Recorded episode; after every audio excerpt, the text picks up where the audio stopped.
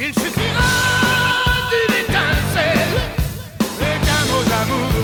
Et pour allumer le feu, allumer le feu et faire danser les diables et les dieux. Puis en fait, tout ce que je lui racontais comme ânerie euh, pour le motiver à l'hôpital, tout arrive. C'est bien de rêver. En plus, ça aide à, à guérir, donc euh, c'est vraiment top. voilà. Et bonjour, c'est Nicolas de Immobilier Compagnie. Je suis super content de te retrouver dans cette émission. Et dans cette émission, je vais allumer le feu, je vais allumer ta flamme, je vais te faire brûler de l'intérieur. Je vais.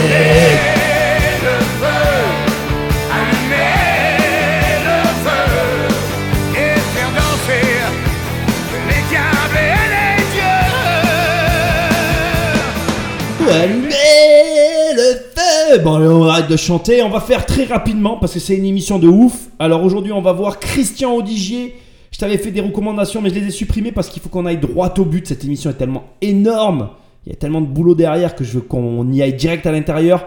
Trois choses. Sur mon site, tu peux télécharger les 100 premières pages de mon livre gratuitement. Tu peux aller directement sur le site pour récupérer le livre en entier. Sinon, tu peux aller sur l'onglet programme. Tu as 1 million et tu as 10 millions. C'est facile. Je t'aide à avoir 1 million. Je t'aide à avoir 10 millions. C'est aussi simple que ça. Enfin, tu peux prendre le téléphone d'un ami et l'abonner sauvagement à cette émission.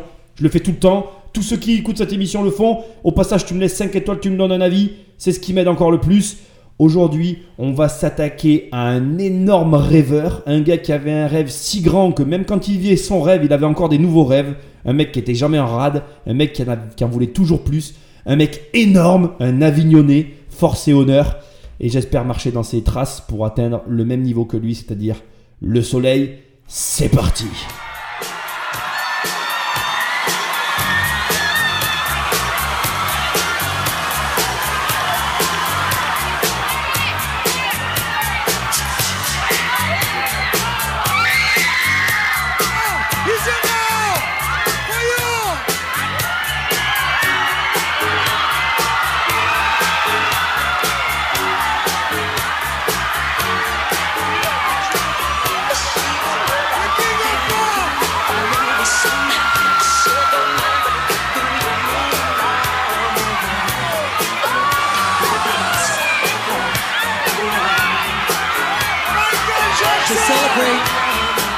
50th birthday. God bless you, man. And um, in my opinion, in my opinion, not only are you a wonderful artist, you're a, you're a wonderful human being, and the king of fashion. Yeah! The king of pop! I love you. Happy birthday. La rumeur prétend que Christian Audigier aurait payé 1 million de dollars pour 5 minutes avec Michael Jackson. Le plus compliqué dans tout ça, c'est de savoir où est la vérité. Il y a ceux qui prétendent qu'il payait les stars pour faire sa pub. Et il y a ceux qui disent, à l'inverse, que c'était totalement gratuit. Il y a ceux qui profitaient des soirées et il y a ceux qui ne voulaient pas y aller.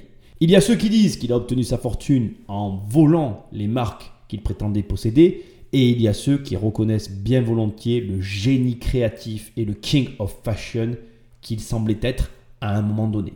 Au milieu de tous ces questionnements, j'espère te faire découvrir un personnage haut en couleur et surtout décrypter avec toi les secrets de sa réussite pour que tu comprennes l'ascension qui peut paraître extérieurement fulgurante d'une étoile filante qui a brûlé comme un soleil et qui s'est éteint aujourd'hui d'une façon complètement presque anonyme puisqu'aujourd'hui plus personne n'en parle. Et pourtant tu vas découvrir quelqu'un qui a vécu dans notre époque, dans une époque très proche et qui n'avait rien de plus, rien de moins que ce que toi ou moi nous pouvons avoir aujourd'hui dans notre vie, à la différence près qu'il avait un rêve, un rêve si grand, immense, tellement grand que pour l'atteindre, il fallait jouer des coudes.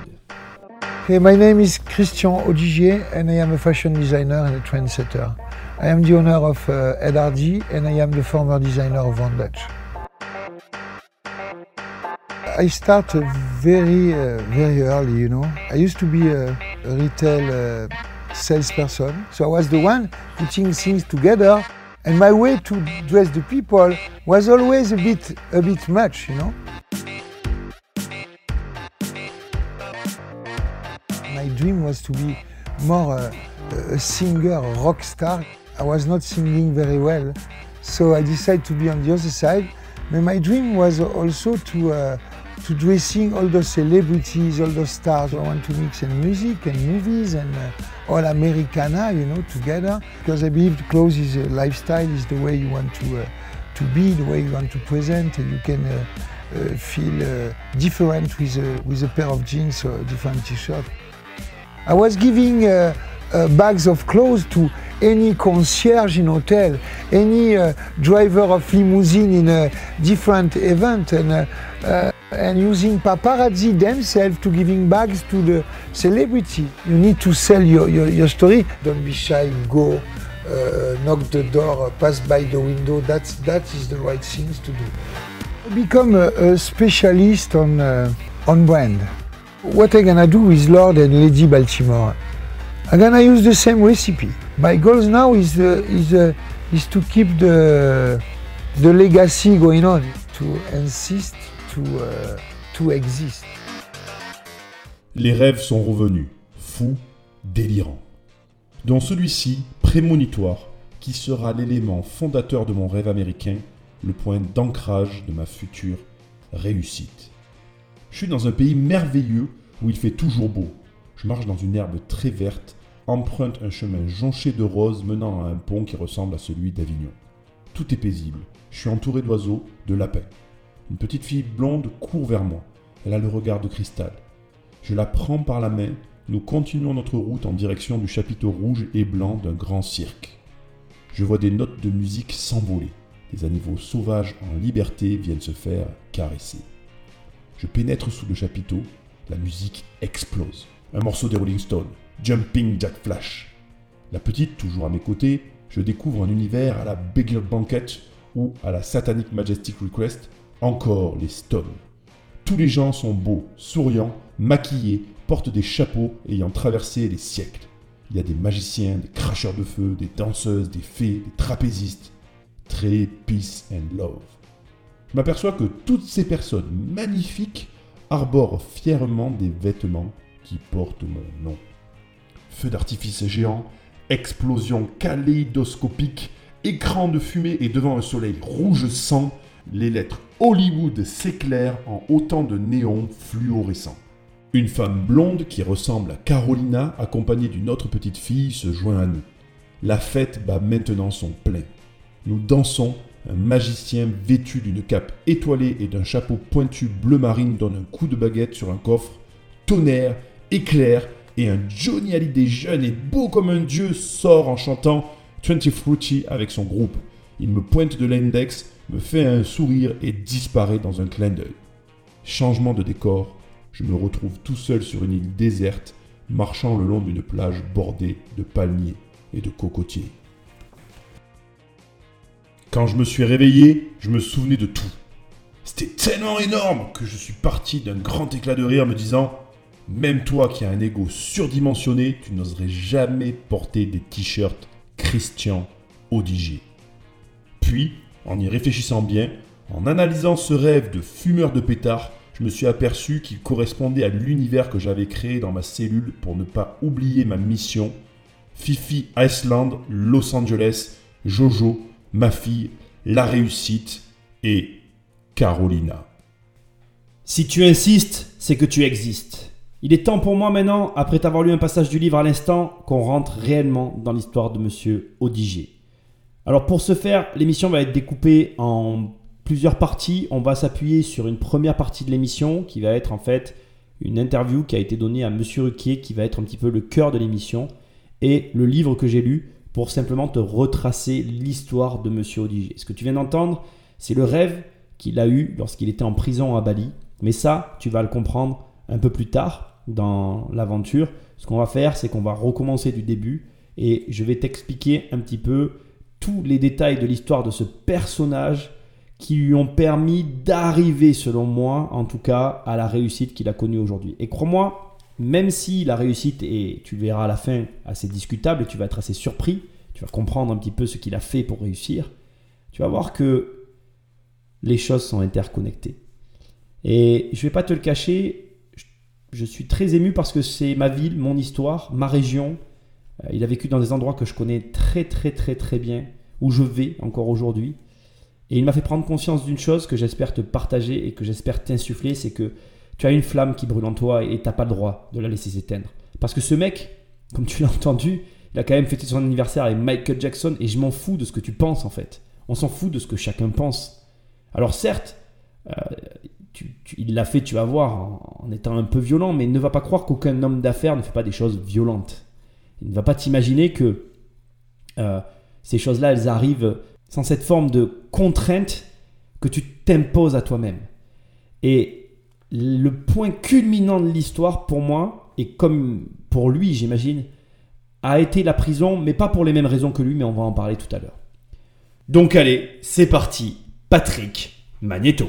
Et là, je me suis dit, mais c'est qui ce type? Il est un incredible, hein, voilà, incroyable. Euh, et puis c'est vrai que vous avez un parcours euh, très très étonnant. Euh, vous êtes l'exemple type du self-made man, on peut dire. Absolument, je crois, oui. Euh, par exemple, quand euh, vous avez commencé à dessiner, racontez un peu votre histoire. Vous êtes devenu d'abord en France, on peut dire le, le, roi du jean, c'est comme ça que ça a démarré? Ouais, j'étais le roi du jean très jeune. Je, je designais à l'âge de, de, 16 ans déjà et j'ai eu la chance de rencontrer des gens euh, très hauts en, en, couleur dans la mode, des gens comme Fiorucci. Et j'ai été le plus jeune designer du monde à l'époque. J'étais designer pour Fiorucci, une marque italienne. Alors à partir de là, je vais te détailler cette partie de l'histoire et on va avancer comme ça progressivement en fonction de ce que j'ai collecté comme information. Tu vas découvrir ce personnage tout en analysant des parties de ce qu'on écoute. Tu noteras qu'il s'est qualifié de designer. Il n'est pas couturier mais designer. Et en fait, en réalité, c'est un marketeur homme d'affaires, mais ça tu vas le découvrir plus tard. Il est né dans la ville, à Avignon, et euh, ce qui m'a le plus marqué dans son livre, c'est qu'il évoque des rues que je connais, il évoque des lieux que je fréquente. Bref, j'ai la sensation de lire le livre d'un pote. Il faut savoir que une étape marquante de sa vie, à ce moment-là, il te raconte euh, son cursus avec Ferrucci euh, quand il est professionnel, mais avant ça, à ses 4 ans, il vit la séparation de sa mère et de son père, et il s'en rappelle très clairement, ça l'a marqué. Ça l'a marqué à un point où il se souvient non seulement de la scène, mais en plus, il va à ce moment-là qualifier son père, ou plutôt ranger son père dans une case et le qualifier de l'autre. Il va plus donner le nom de papa à son papa, il va dire l'autre lorsqu'il s'adressera ou lorsqu'il parlera de ce personnage, et il ne va finalement euh, donner que peu de considération à cette personne. Ce qui est intéressant, c'est qu'il va le revoir dans sa vie et euh, il va, euh, lorsqu'il va le revoir, ça sera sous l'impulsion de sa compagne. Et il aura cette, euh, ce problème ou cette tendance à vouloir l'associer, ou plutôt à s'imaginer qu'il ressemble à, à Johnny, à l'idée. Sauf qu'il s'avère que en aucun cas, son père a un lien d'une quelque, quelque sorte que ce soit avec Johnny Hallyday. Il faut savoir que Christian Odigier, à la suite de cette aventure, va vivre son cursus scolaire et euh, passera sa vie à être un rêveur et un marginal. Il s'est toujours demandé pourquoi il devait agir comme les autres et pourquoi il devait suivre le troupeau. Dans ses premières euh, pages du livre, il y a des choses qui m'ont surpris. Euh, notamment ces éléments-là qu'il évoque, ce rapport à l'institution nationale française et cette vision qu'il a d'un mouvement global des gens qui vont dans la même direction et lui, son envie d'aller dans l'autre sens. S'est toujours demandé pourquoi il ne pouvait pas imposer son propre style aux autres.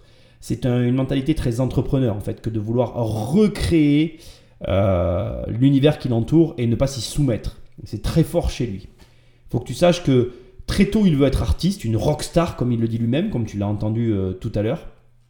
Et euh, il, a, il a un point de vue très soutenu sur le monde qui l'entoure et il n'hésitera jamais, jamais, jamais à, se positionner à l'encontre des autres. S'il y a un problème, c'est lui qui ira se bagarrer. Il va même aller jusqu'à défendre son grand frère alors qu'il est plus jeune que celui qui attaque son grand frère.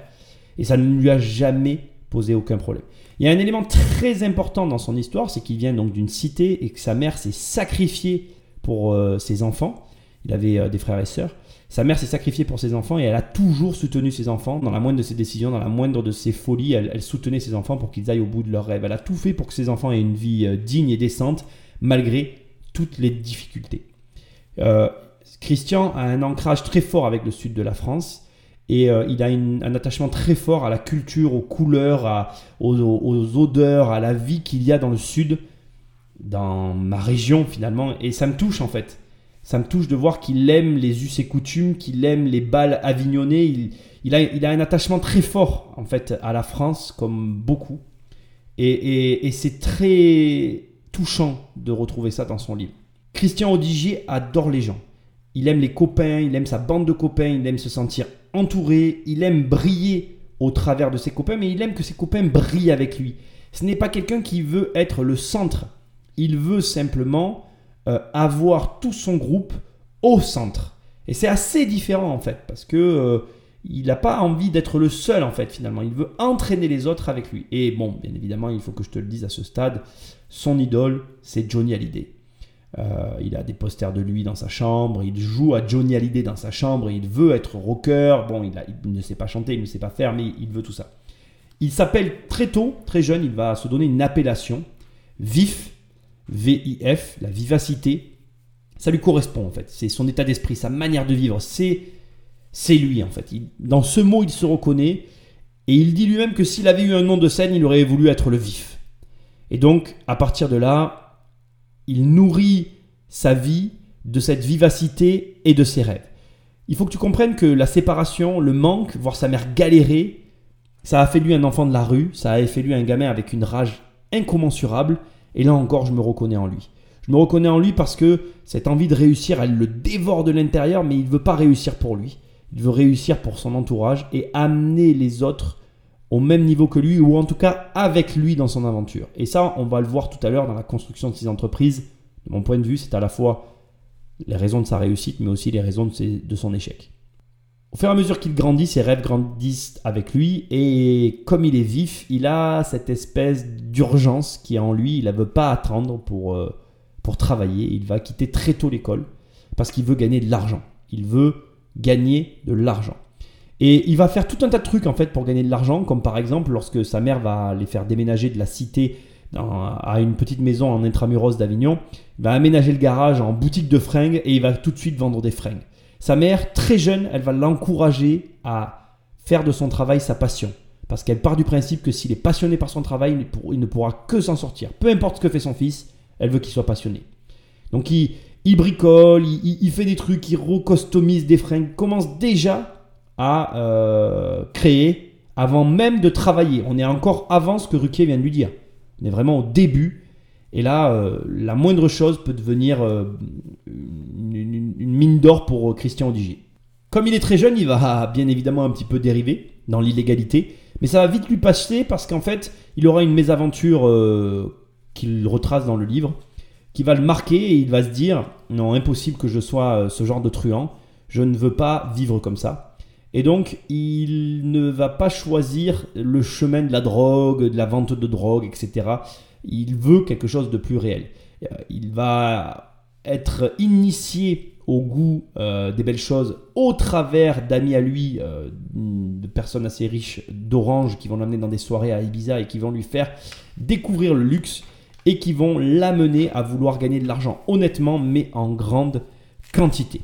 Il aura toujours très tôt l'amour de la sape et l'envie, finalement, au travers de ses habits, de ce qu'il va pouvoir s'acheter, de montrer cette image, ou en tout cas de renvoyer une image de lui-même qui soit euh, d'un certain euh, standing, on va dire, d'une certaine hauteur.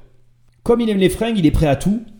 Et c'est très amusant, son premier emploi, il va le décrocher d'une façon assez originale. Il va aller en boîte de nuit, il va croiser une couturière qu'il connaît en fait, enfin en tout cas il sait qu'elle travaille pour une boutique de fringues dans le centre d'Avignon.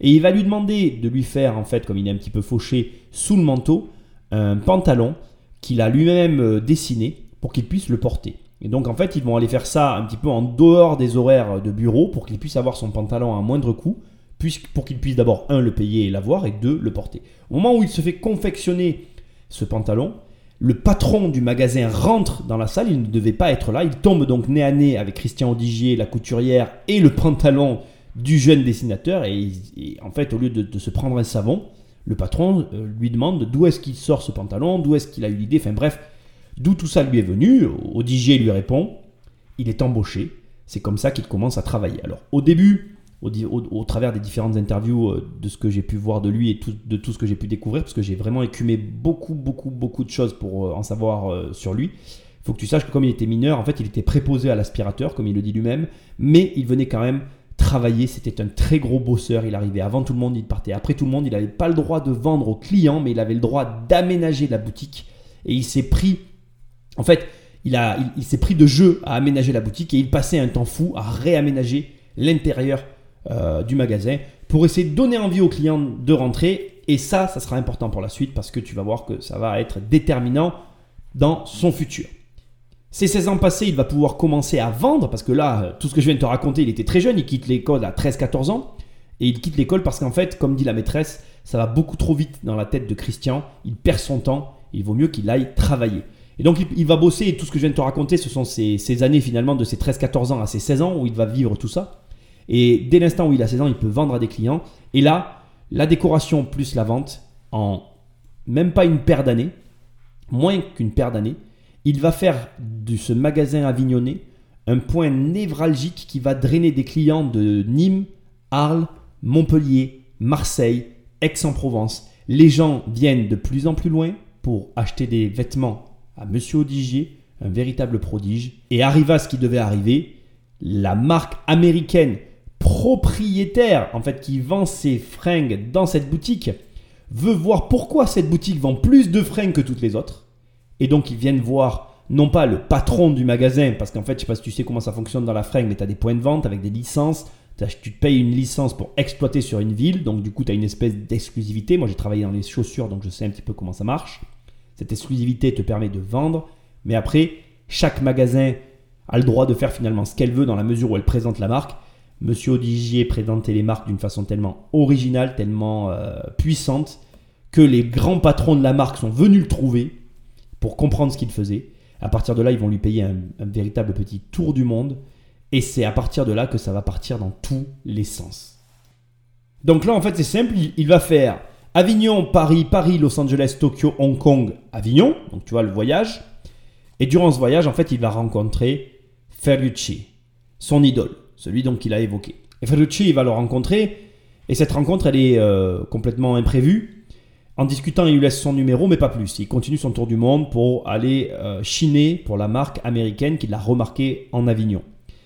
Lorsqu'il rentre chez lui, en fait, à la fin de cette tournée avec les idées plein la tête, il se trouve que sa copine de l'époque lui dit euh, il y a un espèce d'Italien, ça fait 15 jours qu'il t'appelle tous les jours pour t'avoir au téléphone. Et Odigier comprend que c'est Ferrucci qui le rappelle. Alors Ferrucci lui avait dit qu'il le rappellerait, Odigier pensait pas qu'il le rappellerait, bref il l'a rappelé. Il lui propose de venir le voir en Italie pour lui faire une proposition.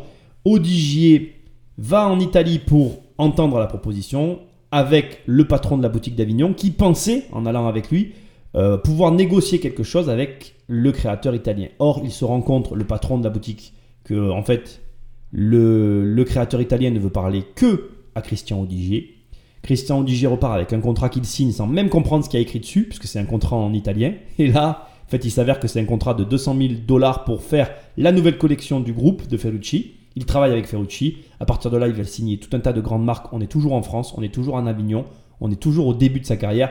Oui, il a moins de 18 ans, enfin, il est dans ces âges-là. Et oui, il commence tout de suite maintenant à signer du Naf-Naf, euh, Levis, des marques que tu connais, des marques que nous connaissons tous. Il y a de grandes chances pour que tu aies porté du Odigier sans le savoir, puisqu'il était le dessinateur au nom des marques, donc il était invisible pour toi et moi, mais au demeurant, il a quand même fait les dessins de ses vêtements, et donc les, on les a portés d'une façon ou d'une autre. Et ensuite, euh, j'ai monté un bureau de style euh, très tôt, où donc j'avais des, designers, d'autres gens qui travaillaient avec moi, euh, à Avignon. Et en 95, je crois que j'ai déposé le bilan. J'avais un problème d'URSAF à l'époque. Et je me suis retiré. J'ai décidé de partir euh, élever ma fille à Bali, en Indonésie. Euh, je suis resté cinq années là-bas. Et en l'an 2000, euh, il m'est arrivé, j'ai eu une interruption en fait dans ma vie.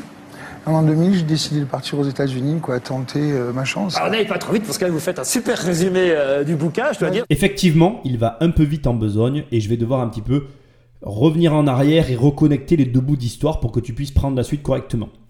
Quand Ferrucci décide de travailler avec lui, en fait, il le prend en freelance. Donc c'est là où il crée le bureau de designer, Donc quand il revient de son voyage, il repart en Italie. Ferrucci lui fait une proposition, il signe un contrat qui représente 200 000 francs, il crée son bureau de designer, il travaille avec Ferrucci, il signe les contrats de NAFNAF, il a son compte, il a l'agence qu'il vient d'évoquer avec laquelle il fera faillite en 95-96. Rapport avec la guerre du Golfe, je peux t'en parler, il s'est exactement passé la même chose avec mes parents. Bref, c'est pas de ça dont on va parler. Ce que je veux te dire, c'est que, euh, point hyper important, euh, durant son existence, Christian Odigier a un trait de caractère que tu dois savoir. Il a toujours aimé les people, les stars, le showbiz. Et en parallèle de ça, il a toujours euh, fait en sorte d'entretenir ses passions. Il a, avec son premier chèque de Ferrucci, il s'est payé une magnifique Cadillac. Je dois te dire quelque chose avant de continuer cette histoire, je suis vraiment désolé. Il y a une chose qui m'a beaucoup touché dans le livre que j'ai lu.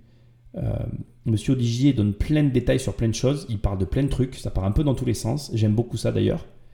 Mais il y a une ligne à un moment qui m'a énormément touché parce que c'est une ligne de pudeur. Il y a juste une ligne où il y a écrit Je donnais la moitié de ce que je gagnais à ma mère. Il donnait la moitié de ce qu'il gagnait à sa mère. Et ça, tout le monde ne le fait pas. Et j'ai été plus touché par cette simple ligne que par tout le reste de tous les détails de sa jeunesse du bouquin. Même si j'ai été très touché par Avignon, mon histoire, son histoire, nos parallèles, le fait que nous ayons été au même endroit, au même moment, dans des lieux, ça m'a fait quelque chose de me dire que j'aurais pu le rencontrer. Bref, c'est pas le propos. Cette simple ligne, elle a quand même évoqué quelque chose pour moi dans le sens où je me suis dit, mince, ce mec a une âme profonde. En tout cas, c'est comme ça que je l'ai ressenti. Euh, tout le monde ne fait pas ça pour ses parents. Et si tu m'écoutes, tu le sais en fait. Voilà, réfléchis-y. Revenons à l'histoire. Donc il s'est toujours payé ce qu'il aimait. Et il a toujours aimé des choses très singulières. Premier achat, une Cadillac décapotable, très spécifique. D'ailleurs, il raconte une histoire mémorable où en fait le jour de la, où il la récupère, euh, il s'est mis à pleuvoir. Et donc c'était devenu une baignoire sur roue. Bref, pourquoi je te parle de cette Cadillac? Parce qu'en réalité, avec cette Cadillac, il va euh, participer à un mariage d'un people parce que le people en question cherche la Cadillac en question, il est le seul à l'avoir. Et pourquoi je te parle de tout ça? Parce que c'est un fan de Harley, il a toujours eu des Harley. Et un jour, un de ses copains est à Saint-Tropez, sur le port de Saint-Tropez, avec deux potes à lui sur des Harley. Et là, il y a un yacht qui se gare, il y a un gars qui descend du yacht, il vient les voir. Il leur dit voilà les mecs, est-ce que tu peux me réunir 10 loupards, non il n'a pas dit des loupards, 10 propriétaires de Harley qui viendraient avec nous escorter Eddie Barclay pour son mariage. Le mec sur la bécane dit ok pas de problème. Il se trouve que c'est un des meilleurs amis de Christian Digier et il se trouve que le mec qui lui demande d'escorter Eddie Barclay à son mariage, c'est Johnny Hallyday. C'est comme ça que Christian Odigier va rencontrer pour la première fois Johnny Hallyday. Et en fait, il va le fréquenter à cette période-là. Pourquoi? Parce que le pote en question sur la bécane, c'est son meilleur ami et ça va devenir le secrétaire particulier de Johnny pendant un temps. Et donc, Christian Odigier sera tout le temps informé des déplacements, ils seront présentés l'un à l'autre, il va même organiser des soirées pour Johnny à Saint-Rémy-de-Provence, j'hallucine total parce qu'il y a encore pas longtemps j'étais à Saint-Rémy. Bref, il a même vécu à Saint-Rémy parce qu'il s'est séparé à un moment donné, euh, Christian, et il est allé vivre à Saint-Rémy. Voilà, ma région, ma vie, des trucs. En fait, quand tu lis ça, tu te dis, shit, euh, ce gars-là, il a vécu de ses rêves, même en France, tu vois. Et tu te dis, mais j'aurais pu le croiser. Bref, il crée son agence, et euh, à un moment donné, suite à la guerre du Golfe, il perd des gros clients, il peut plus suivre sur son train de vie puisqu'il a une dizaine de salariés, il a des belles bagnoles, etc. Et là, euh, il, se bagarre, il décroche des nouveaux clients, il part à l'étranger pour finaliser les commandes et avoir de l'argent. Et en partant à l'étranger, il dit à son comptable, voilà, je sais que je dois de l'argent, tu, tu, mets en place telle et telle démarche pour justement faire patienter mes créanciers, et quand je reviens, on solde tout et on repart. Là, le comptable, ne fait absolument rien euh, de ce que lui a demandé Christian Odigier. Il revient, la dette, il fait, il fait faillite. Et ce qui lui a fait décider de partir, c'est qu'en fait, il se retrouve à poil, une main devant, une main derrière. Et le lendemain, il est place de l'horloge avec ses copains et il voit l'huissier avec sa Harley Davidson qui lui a saisi la veille passer devant lui et, le narguer. En tout cas, il le prend comme une humiliation suprême, ce qui le décide totalement à quitter la France. Alors, je t'ai un petit peu raccourci l'histoire, juste pour finir de te donner des détails. Sa femme l'a quitté, elle est partie à Bali avec sa fille, il ne supporte pas de vivre sans sa fille et sa femme, du coup il va les rejoindre à Bali pour essayer de recoller les morceaux, c'est comme ça qu'il va aller à Bali pour essayer de reconquérir sa femme et de revivre son histoire avec sa fille, parce que le traumatisme qu'il a vécu dans son enfance fait que c'est un homme qui veut absolument avoir sa fille et sa femme à ses côtés, il ne veut pas les laisser tomber. C'est un homme de parole, c'est un homme de famille, c'est un homme de cœur, c'est un homme qui veut vivre une vie entourée de ses proches. Un rêve euh, que vous avez eu quand vous étiez en prison. C'est-à-dire que d'un seul coup, vous vous êtes dit, il y en a marre que je sois le dessinateur ou le designer pour les autres, euh, que finalement les autres se fassent un nom avec mon talent de dessinateur, de styliste, de vendeur. Euh, c'est mon nom à moi qui doit être connu euh, dorénavant. Et, c'est pour ça que finalement vous avez créé votre propre marque, euh, Christian Odigier. Absolument, c'est-à-dire arriver dans un grand pays comme les États-Unis, il n'est pas facile de- de- d'accéder déjà euh, et, d'arriver à promotionner son produit. Donc ce que j'ai décidé de faire, c'est de devenir populaire en fait, une célébrité, pour pouvoir parler de mon produit euh, plus facilement. Et voilà ce que j'ai fait. Qu'est-ce qui s'est passé pour que vous vous retrouviez en tôle Euh, euh, Je crois que c'était un, on peut dire, un, un vieux pétard qui était resté dans une poche. Hein. Oui, oui, exactement. ouais, ouais. En fait, j'étais, je, je- je vivais à Bali et j'avais deux, trois copains qui étaient en, en vacances au mois de, de- de juillet et qui m'appellent et qui me disent Viens, on vient de louer une maison, euh, euh, on, a, on a une dizaine de personnes, on fait un spaghetti party. Donc j'arrive dans, dans cette partie où tout le monde a l'air bien et au moment où je m'assois, à ce moment-là, il y a un SWAT de, police, de gens armés, euh, qui, qui en fait viennent, viennent nous arrêter. Et à ce moment-là, euh, il y, a, il y a plein de trucs qui, qui, qui- volent par terre, quoi, de la, de coque et, et des extas et, du hashish, etc. Et donc il doit y avoir 20 grammes au sol. Et euh, quand les flics font la fouille dans, le, dans la pièce où nous sommes, il y a un blouson, le blouson est à moi. Je sais qu'il y a un petit pétard qui reste au, fond de la poche.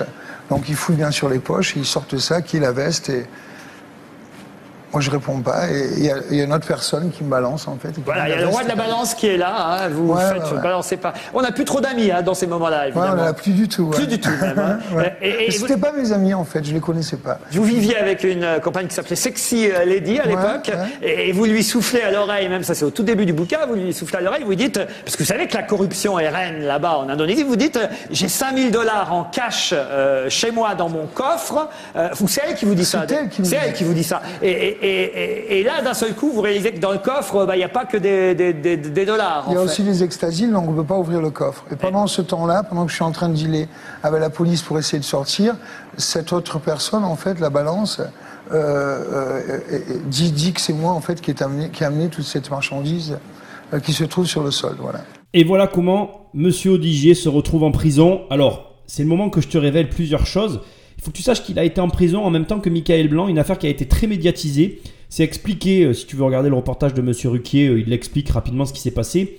Dans le bouquin, il dit des choses super intéressantes. Il explique qu'à Bali, en fait, la corruption elle est reine, que bah, il faut surtout pas, euh, comment dire, blesser les Balinois dans leur amour propre. Et le fait que Michael Blanc ait porté l'affaire médiatiquement et internationalement aux yeux de tous, il a, il a, il a touché l'honneur des Balinois. C'est pour ça qu'il est resté aussi longtemps en prison. Il a été libéré depuis, mais à l'époque, quand euh, le reportage avait eu lieu, Michael Blanc était toujours euh, en prison à Bali, alors que au même moment, en fait, euh, Christian Odigier, lui, était enfermé aussi, et lui a réussi à s'enfuir. D'ailleurs, il dit, à s'enfuir, à partir.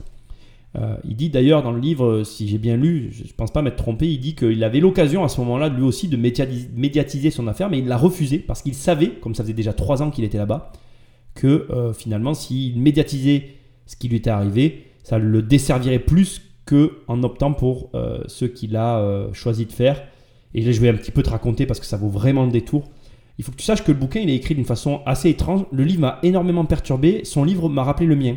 Il y a des petites étoiles qui séparent des bouts d'histoire et tu peux lire les bouts d'histoire indépendamment, mais il y a quand même un fil conducteur qui est la prison parce que la prison a énormément marqué Monsieur Odigier pour plusieurs raisons. D'abord, je pense qu'il a pris conscience en prison de sa capacité d'adaptation. Je vais t'expliquer pourquoi. Parce qu'à un moment donné, euh, il y avait un enjeu économique au fait qu'il soit en prison. Il devait trouver 5000 dollars. Il était à, à la rue. Et en fait, dans la situation dans laquelle il était, il avait une opportunité de les récupérer parce que quand il a vendu tous ses biens qu'il possédait à Bali, il se trouve que la personne qui lui a racheté, elle avait des boutiques de fringues, j'ai envie un peu de te dire sans surprise, et la personne qui lui a racheté, elle avait besoin de fournitures. Et du coup, lui, il avait des contacts. Et la personne qu'il avait en contact, qui lui a fait l'intermédiaire pour vendre ses biens, lui a dit que son, son, ac- son- son acquéreur, qui était une femme, cherchait donc pour 5000 dollars de marchandises, euh, justement, euh, des t-shirts, etc. Et M. Odigier lui a proposé de les lui fournir. Et devine quoi? Où est-ce qu'il a trouvé la main-d'œuvre? Dans les prisons balinoises. Et c'est assez exceptionnel de lire ça. Tu te rends compte que le mec, en fait, tu peux le mettre n'importe où, il s'en serait sorti, en fait. Parce que ça, c'est des histoires que il y a que deux solutions, quoi. Soit effectivement, euh, c'est un petit peu inventé et réécrit pour le bouquin, soit ça ne peut être que la vérité, parce que quand c'est comme ça, tiré par les cheveux, c'est généralement la vérité. Autre élément très important, il le dit lui-même, en prison, il s'est mis à lire, et la lecture lui a littéralement sauvé la vie. Il faut que tu comprennes que Monsieur Odigier, et c'est pour ça qu'il m'a vraiment mis une énorme claque, de ses 13 ans à ses 41 ans, 42 ans, il a passé son temps à travailler pour les autres, à nourrir le rêve des autres, tout en étant l'instrument de la réussite des autres. Et alors ça, c'est le truc le plus frustrant, quoi. Parce que toi, peut-être que tu nourris le rêve d'un autre, mais tu n'es pas l'instrument de la réussite d'un autre.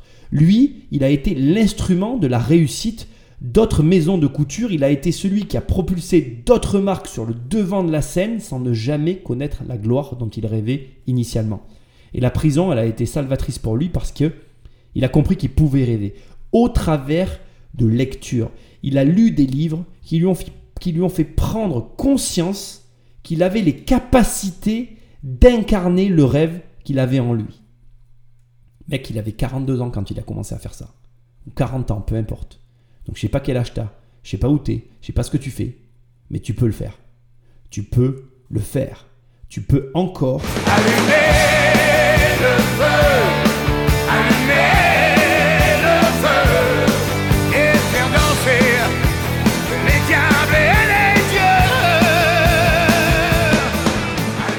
Tu peux encore vivre tes rêves, tu peux encore les construire. Rien n'est arrêté. Ça m'a mais choqué. Je me suis pris un mur en regardant ça. La suite, bon, on va la voir, tu peux, on va la discuter, elle est discutable. Mais ça, rien que là, j'espère t'avoir mis une énorme claque. J'espère t'avoir réveillé, t'avoir secoué. J'espère avoir allumé ton feu, avoir allumé l'étincelle. J'espère que tu as compris que tu pouvais encore te prendre en main. À ce moment-là, il a décidé de se prendre en main. Il a soudoyé toutes les personnes de la prison. Il a obtenu une cellule comme il voulait. Il faut que tu comprennes qu'il avait sa fille à sa charge. Il a, su que sa fille, elle a, elle a dû rentrer à, Avignon, en fait, à Apt, pour être précis, encore un endroit que je connais très bien. Elle est revenue en France parce que là, du coup, bah, elle pouvait plus rester là où il était, puisqu'il ne pouvait plus la garder, il était en prison. Euh, il a reçu sa fille avant qu'elle parte en, lui faisant croire qu'en fait, euh, elle avait, il, avait eu il avait fait, comment dire, euh, une infraction en moto, qu'il avait roulé sans casque. Et sa fille, euh, bon voilà, elle était, triste pour son papa qu'il se fasse euh, arrêter sans casque.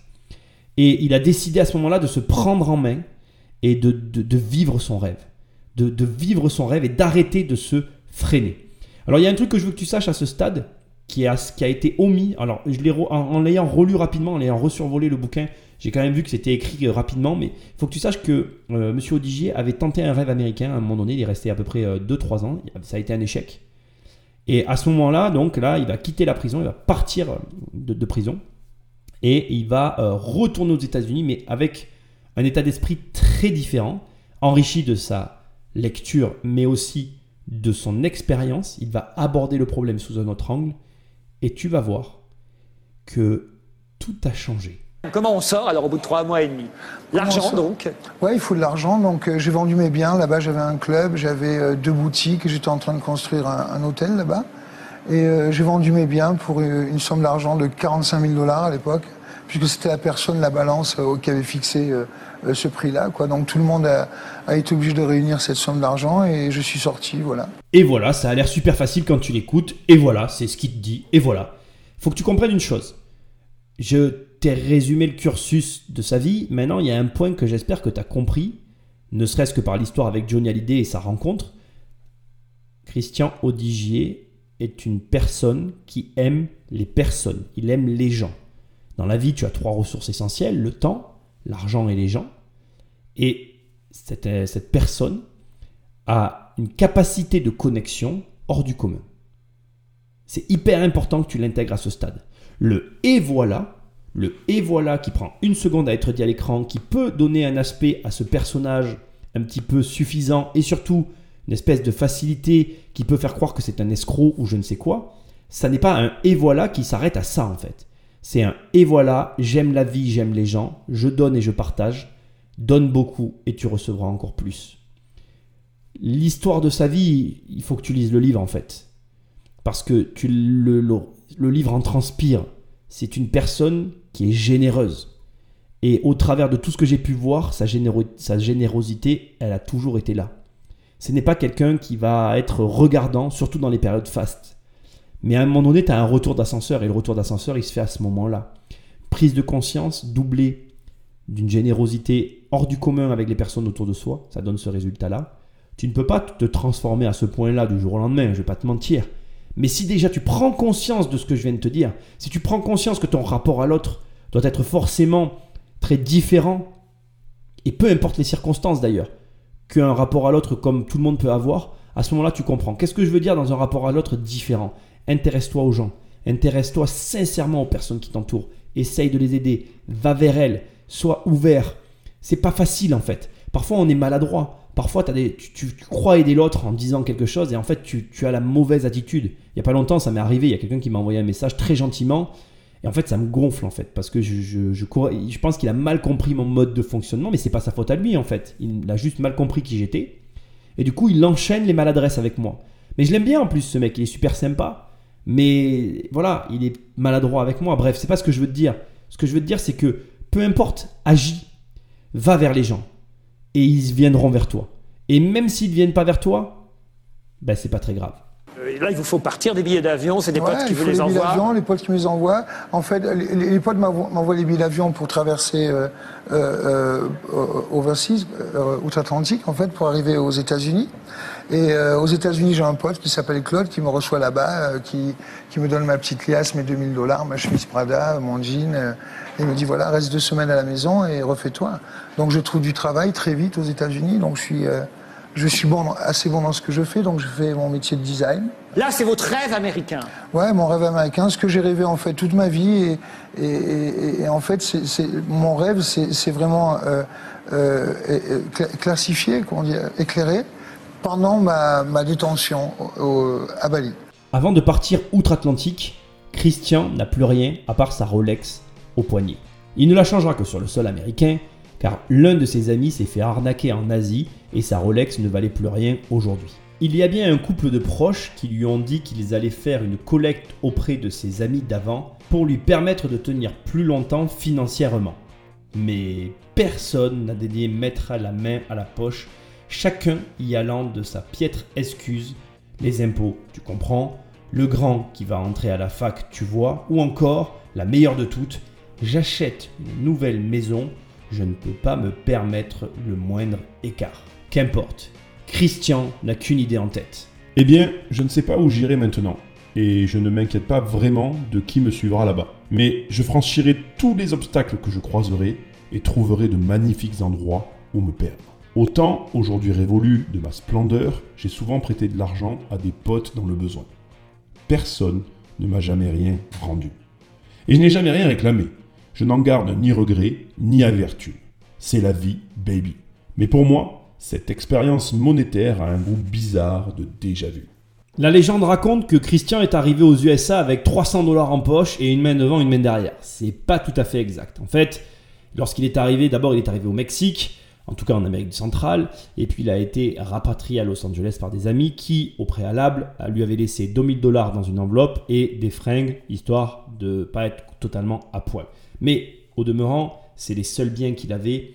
L'image n'est pas trop tirée par les cheveux, puisque à son départ de Thaïlande, puisqu'il a fait Bali, Thaïlande, enfin bref, peu importe, à son départ de Thaïlande, il avait effectivement que 300 dollars en poche, et arrivé aux États-Unis, il n'avait pas grand-chose de plus, à part quelques sous d'avance, mais pas de quoi fouetter quatre pattes à un lapin, je ne sais pas si ça se dit, mais je vais le dire. Bref, arrivé là-bas, il s'est remis au tapin, comme il le dirait lui-même dans son livre, c'est-à-dire qu'il a retravaillé comme il travaillait à ses débuts en Avignon, en repartant de zéro.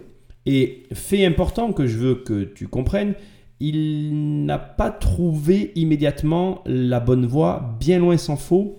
Tu vois dans plusieurs interviews et à plusieurs endroits qu'en réalité, il s'est remis à galérer en fait. Ça a été compliqué. Le déclic va venir après. Il est allé là-bas avec une simple et unique différence de toutes les autres fois où il a pu lancer d'autres business. Ce coup-ci, la prison, la lecture, lui ont donné une vision claire. Il était au pied du mur et il voulait une chose très précise, il voulait son American Dream. Tu peux te repasser le texte que je t'ai récité, enfin lu au début euh, de l'émission. C'est à mon avis globalement ce qu'il avait en tête. Ce que je veux que tu comprennes, c'est que ça va vraiment t'intéresser, je me sens vraiment très proche de ce garçon. Il a écrit ce livre et il a écrit ce livre a posteriori, après donc sa réussite. Il faut que tu comprennes que moi, quand j'ai écrit mon livre, je l'ai aussi écrit après mes dettes. Et la vision que tu as de l'histoire, elle est propre au moment où tu l'écris. Ce que j'essaye de te dire, c'est que lorsqu'il a écrit son livre, il avait déjà euh, vécu son anniversaire avec Michael Jackson, sa réussite et ses centaines de millions de dollars de chiffre d'affaires qu'il avait eu euh, dans les poches et qui lui donnait ce recul et cette analyse globale du parcours qu'il avait vécu. Il a pu donc tramer dans son livre une espèce de destinée qui, somme toute, fonctionne quand on lit l'ouvrage et quand on voit tout ce qu'on a pu trouver, en tout cas comme image, le concernant. Ce que j'essaye de te dire, c'est que j'ai vécu un peu la même chose en écrivant mon livre, parce que quand tu vis les choses a posteriori, ta vision de la chose est très différente que quand tu es à l'intérieur. Mais il y a une chose qui doit transcender tout ça et que toi tu peux garder, parce que ça, il n'a pas pu mentir dessus en fait. C'est le rêve initial. Quand moi je te parle de cinéma, quand moi je te parle euh, de rente importante, c'est le rêve initial. Je ne peux pas mentir là-dessus. Tu peux arranger certaines choses, tu peux transformer certaines choses. Mais le rêve initial, lui, il n'est pas modifiable en fait. Il t'habite, il te consume, il te brûle. Il est à l'intérieur de toi. Et plus ce rêve est gros, plus ce feu brûle intensément en toi, plus tu sais que tu vas y aller. Le miracle de toute cette histoire que tu dois conserver, c'est qu'à 40 et quelques années, en seulement 10 ans, et c'est maintenant qu'on va passer à l'analyse qui va t'intéresser, il va construire son American Dream. Parce que votre fête d'anniversaire, quand on parle de Michael Jackson, vous faites venir Michael Jackson, attention, pas pour chanter. Il vient 5 minutes juste sur scène pour être photographié Ah avec vous, disons-le clairement. Et il y a Pamela Anderson, euh, il y a Britney Spears Bah, Il qui y a sont tout là. le monde, il y a tout le monde, ils veulent tous être là en fait. Euh, bah, bien sûr qu'ils veulent tous être là parce que c'est une grande soirée. Bien sûr que je, je- je paye certaines personnes. Exemple Michael Jackson, et aujourd'hui je travaille à Michael Jackson. On est au cœur de la polémique sur ce passage que tu viens d'entendre. C'est un des rares passages, et c'est aussi pour ça que j'ai choisi cette émission comme trame de fond, où tu vas l'entendre reconnaître qu'il paye certaines personnes. Parce que dans son livre, à tous les autres endroits, il n'aura toujours qu'une seule et même ligne de conduite, il dira toujours qu'il n'a jamais payé personne. C'est la seule fois où j'ai l'impression qu'il a été pris par ses émotions. Je pense que c'est mon interprétation personnelle. Encore une fois, je n'avais pas la télé à cette époque, je ne la regardais pas, donc je ne suis pas au fait de tout ce qui s'est passé. Je regrette sur ce coup-là. Tu seras peut-être la seule fois de ta vie que tu m'entendras dire que je regrette de ne pas avoir vécu ces moments-là. Je pense que c'est sa première interview qui avait un lien avec la sortie de son livre. Et si demain j'avais une interview euh, importante comme celle-ci pour mon bouquin, j'aurais peut-être une forme de pression liée à ça. Peut-être. Je ne suis pas sûr, je ne le sais pas. Et je pense que son livre, il l'a écrit avec le cœur. En tout cas, moi, il m'a énormément ému. J'ai adoré le lire. T'ai toujours pas donné le titre du livre au cas où tu veuilles l'acheter. Mon American Dream. Au passage, je veux te signaler une chose, c'est que euh, acheter ce livre était un très bon investissement puisque le livre simple aujourd'hui se monnaie dans les 50 euros. Il a été payé 20 euros par ceux qui l'ont acheté. Et le livre collector se monnaie dans les 130 euros. Donc tu vois, c'est très amusant de voir que finalement, la stratégie marketing de Christian Odigier marche. En tout cas, elle a une influence sur les personnes qui l'ont connu de son temps et de son vivant, puisque moi j'ai payé 50 euros pour pouvoir faire cette émission. Donc je ne veux pas faire la charité, t'inquiète pas. Mais c'est pour te montrer mon engagement et je regrette pas parce que j'ai adoré lire ce livre, j'ai adoré le personnage. Mais tu vas voir, la polémique enfle et tu y arrives puisque effectivement là, comme vient de le souligner le journaliste, euh, dans la mesure où tu payes pour qu'une personne apparaisse 5 minutes avec toi et potentiellement 1 million de dollars, une discussion peut s'engager autour de ça, mais on va y venir. Ce qui a fait aussi votre succès, c'est que quand vous étiez euh, créateur, designer, euh, styliste pour euh, Van Dutch, c'est que la fameuse casquette que vous avez lancée, euh, vous avez réussi à la faire porter, un, par Britney Spears. Comment racontez-vous, vous le racontez dans le bouquin, comment elle, elle la porte pour la première fois, cette casquette? Ben, je, je suis dans, dans le- dans le magasin Melrose et je vois un attroupement autour d'une personne de l'autre côté du trottoir. Et je traverse pour voir, je suis curieux, je suis curieux. Et je vois Britney Spears avec deux bodyguards. Donc euh, j'essaie d'inviter Britney Spears à passer au magasin. Euh, les bodyguards euh, me poussent, il y a plein de gens autour. Elle fait le tour de la rue et en fait, quand elle est devant le magasin, je, lui fais un, un signe. Elle vient, elle entre et je lui mets une casquette, je lui mets des t-shirts dans son sac, la renvoie et deux semaines après, elle est sur la, la pochette de People Magazine avec la casquette Von Dutch. Et ce jour-là, tout a explosé. Donc. Et en plus, vous réussissez à donner la même casquette à, son, Justin Timberlake, à son compagnon de l'époque, Justin Timberlake. donc, donc, le couple se sépare et ils sont habillés avec les mêmes produits. Donc la démarche de la célébrité, elle est vraiment euh, euh, pensée comme, comme, comme ceci. Alors comment ça se passe? Comment on en arrive à ça? Comment on en arrive à Von Dutch Il est aux États-Unis, il galère comme un rat mort. Et ses traites se raccourcissent, sa trésorerie est faible, il, est, il a rencontré sa nouvelle femme, Ira, il a un enfant. Il vit ta vie en fait. Il vit ta vie de galère aux États-Unis avec les problèmes d'immigration et tous les problèmes qui s'ensuivent. Il a des enfants qui arrivent, c'est quelqu'un qui aime la famille. Il a gardé Crystal avec lui, sa première fille, de son premier mariage. Il a une, des charges familiales et une grosse pression sur les épaules et une seule et unique idée en tête, créer son American Dream. Il n'a que ça en tête. Il a un salon en fait qui, pour lequel il réunit des fonds parce qu'il a du mal à y aller, parce qu'il veut absolument aller à ce salon. Et là en fait il va rencontrer une personne qui vient soi-disant de racheter les droits de Von Dutch. Et c'est là où il y a une énorme polémique autour de Christian Odigier et où il y a une zone d'ombre. Il faut faire beaucoup de recherches pour la trouver, cette zone d'ombre, mais elle est trouvable si tu t'y intéresses et que tu veux faire des recherches. Et voilà globalement ce que ça dit. Von Dutch appartenait en fait à un Américain ça veut dire Von Dutch, ça veut dire le Hollandais à la tête dure. C'était un Hollandais hippie qui luttait contre le capitalisme et qui avait une envie folle en fait de vivre sans argent pour vivre à couteau tiré, qui avait créé sa propre marque. Il se trouve que ce mec, quand il est décédé, euh, n'avait aucun héritier. C'était le premier pimper de véhicules. En fait, il peignait sur des hum, voitures des, des, formes que lui demandaient certains Américains qui étaient dans la même mouvance que lui. C'était un, espèce d'Ulio Berlu. Euh, c'était pas une question d'argent avec lui, puisqu'il n'aimait pas l'argent. C'est une question de ta gueule et de qui t'étais en fait. Et donc, euh, tout le fond du problème autour de Von Dutch, qui se cristallise entre les deux associés euh, de qui, est, Christian Edigier et Sorens, euh, une autre personne qui est soi-disant le propriétaire des droits, se cristallise sur différents niveaux. Le premier, c'est que il est possible que Christian Odigier et Sorens n'aient jamais eu aucun droit lié à Von Dutch et que Von Dutch, en fait, n'appartienne à personne, soit mort avec son créateur sans héritier et qu'en fait ils se sont appropriés cette marque puisque le nom de la société c'est Von Dutch Original et non Von Dutch. Ça aurait été Von Dutch tout court s'ils avaient réellement racheté la marque. Or, la marque que possédait Christian Odigier, c'est Von Dutch Original. La nuance est énorme. Un nom est un nom. Et crois-moi, quand tu as une marque qui se déposée, ça se joue à ça. Autre élément, des personnes ont fait des recherches là-dessus et effectivement, il se trouve qu'il y a une espèce de zone d'ombre. Ensuite, il y a plusieurs discours. Le discours de M. Odigier qui est que euh, il avait négocié 2% du chiffre d'affaires ainsi qu'un avancement et une maison auprès de Sorens, celui qui possédait soi-disant les droits de la marque. Mais il se trouve que Sorens a attaqué Christian Odigier pour d'autres éléments. On ne va pas rentrer dans un procès juridique. Bref, tu comprends qu'il y a des problèmes autour de Von Dutch. Au demeurant, une réalité qui est escalée, c'est que Christian Odigier va quitter Von Dutch. Il va tout simplement arrêter du jour au lendemain de travailler avec Von Dutch parce que l'accord de départ ne lui convient plus. Il n'est plus en accord avec son associé sur les gains qu'il touche de la marque. Il veut plus d'argent. Dans le livre, il dit qu'il veut passer de 2 à 5%, ce qui lui semble être juste. Mais la vérité, c'est que, encore une fois, la guerre est écrite par les vainqueurs je n'ai que le livre de Christian Audiger dans les mains, je n'ai lu que le livre de Christian Audiger, je n'ai pas d'autre version. Et, fait amusant, le procès qui a été amorcé entre Christian Audiger et Sorens, donc les deux associés qui détenaient Von Dutch, s'est réglé à l'amiable. Donc la vérité de cette histoire, nous ne la connaîtrons jamais.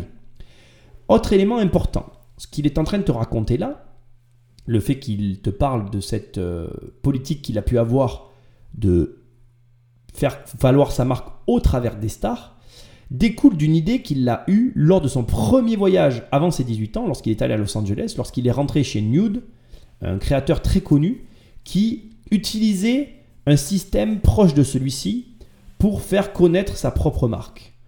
Et c'est très amusant parce que tu découvres en fait une réalité qui est bah, très simple en fait. Il te suffit de reprendre une idée qui marche et de te l'approprier. Il n'y a pas besoin d'inventer euh, de réinventer la roue en fait. Il suffit juste d'avoir cette capacité qu'a M. Christian Audigier de faire sienne l'idée de notre. Tu connais et tu sais d'avance ce que je vais te dire. L'artiste crée, Le génie copie. C'est un génie du marketing et des affaires. Un génie du marketing et des affaires. Ce qui est hyper intéressant après l'affaire Von Dutch, quand il va la quitter, c'est qu'il se retrouve au point de départ avec plus d'argent, mais à nouveau au même point de départ. Et c'est là qu'il va reproduire le schéma, mais ce coup-ci différemment, en rachetant tous les droits de Ed Hardy sur ses dessins de tatou pour reproduire le même schéma et renaître à nouveau de ses cendres sur le même format. Une histoire rocambolesque, tellement tirée par les cheveux qu'il faut la, la décortiquer comme ça pour la comprendre. Alors maintenant, il y a quand même une chose que tu dois te demander, c'est bien beau Nicolas tout ce que tu me racontes, mais ça ne permet pas de construire une fortune. Alors figure-toi que sur la Terre, il y a plusieurs types de business, et il y en a un que je connais très bien, qu'on appelle le business méditerranéen, c'est acheter un prix, revendre plus cher. N'oublie pas que Christian Digier vient de la même ville que moi. Je peux t'expliquer très simplement ce qu'il a fait. J'ai pas eu besoin de, de, faire Sciences Po pour te dire sur quoi est basé son business. Christian Odigier a acheté ses t-shirts 7 dollars. D'accord? J'ai fait des recherches, hein, j'ai bossé mec pour savoir ça. Un t-shirt qui normalement en vaut 12. Donc il a acheté moins cher quelque chose qui avait une valeur marché. Donc déjà, rien qu'en négociant à 7 dollars quelque chose qui en valait 12, il avait gagné de l'argent. Il le pimpait. Donc pimper, ça veut dire qu'en fait, il le customisait à sa marque, Ed Hardy, Von Dutch. Donc il y avait un coût supplémentaire qui était ajouté. On va imaginer que Le t-shirt lui revenait aller 20 dollars, ce qui à mon avis est pas loin d'être la vérité. Allez, vas-y, joue un petit jeu pendant que tu es dans ta bagnole ou que tu roules et que tu écoutes cette émission ou je sais pas où tu es. Essaye de t'imaginer combien revendait le t-shirt. Allez, vas-y, dis un prix. Non, plus cher. 175 dollars. Il achetait un t-shirt qui ne devait pas lui revenir à plus de 20 dollars. Il le revendait 175 dollars soit pas loin de plus 750% de marge. Je sais pas si tu réalises en fait. Sa fortune, elle s'est bâtie là-dessus. Elle s'est bâtie sur deux choses. Et c'est hyper intéressant. Première chose, et ça n'a rien à voir avec les stars. Les stars sont un facteur accélérateur. Tu te rends compte comment, toi de l'extérieur, t'as rien compris au bordel en fait. Et tous ces journalistes sont passés à côté du truc. Le premier facteur, c'est qu'il achetait bon marché quelque chose qui se revendait hyper cher. Il a réussi à brander sa marque. Éventuellement, je peux entendre que les stars ont contribué à lui permettre de brander sa marque, mais c'est tout. Ça ne reste que quelque chose d'accessoire. Le deuxième facteur de sa réussite, c'est la casquette. Pourquoi la casquette, à ton avis? Il y a une raison très précise à ça, en fait. Parce que la casquette est un produit facile à transporter, facile à déplacer. C'est un petit produit, c'est un produit qui est dans l'air du temps et c'est un produit que tu peux facilement remanier. Et donc quand tu, quand tu entends l'histoire en fait qui, qui dit bah, il a vissé la casquette sur la tête de Britney Spears, bah, tu sais pourquoi? Parce qu'il a pu la manier facilement. On peut même imaginer que l'histoire ne s'est pas du tout passée comme il l'a décrit, parce qu'aujourd'hui il peut la raconter comme il veut. On peut, on peut très bien imaginer, et moi je vois très bien la scène en fait les gardes du corps l'empêchent de passer. Il tend le bras, bam, il met la casquette malgré bon an mal an sur la tête de Britney, elle se barre. Et tout, et tout se joue là en fait. Parce que c'est un produit maniable, un produit facilement transmissible, que tu peux donner rapidement. Si tu donnes 10 casquettes à une star, elle va en redonner 9, et dans les 9, il y a potentiellement deux stars qui vont la récupérer. Le point qui a été très malin dans sa stratégie, c'est de faire des petits accessoires. Et ça doit te rappeler un grand ponte de l'accessoire qui s'est enrichi grâce à ça. Louis Vuitton, Bernard Arnault. J'ai du mal à te faire euh, l'analyse de Bernard Arnault parce que je connais très très bien son business. Mais il faut que tu saches que c'est la clé de sa réussite. Quand il récupère LVMH, la première chose qu'il met en place, c'est les accessoires. Parce que l'accessoire est ce qui rapporte le plus. Et de toi à moi, Qu'est-ce que tu penses qu'il avait fait, Christian Odigier Il avait fait ses devoirs pendant qu'il était en prison. Il savait. Il savait. Et maintenant, toi tu sais aussi. Mais en même temps, euh, ce qui m'intéresse, c'est ce qui n'est pas dans le livre. Ce qui n'est pas dans le oui, livre je vais vous dire pourquoi. Parce que ce qui est intéressant, c'est ce que vous n'écrivez pas. C'est-à-dire pourquoi et comment une réussite aussi rapide? Pourquoi vous devenez riche en même pas 10 ans?